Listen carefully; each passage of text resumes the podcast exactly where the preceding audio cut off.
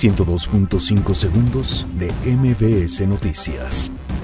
Encuentran muerta a madre del niño Bruno, abandonado en Perisur el 26 de marzo.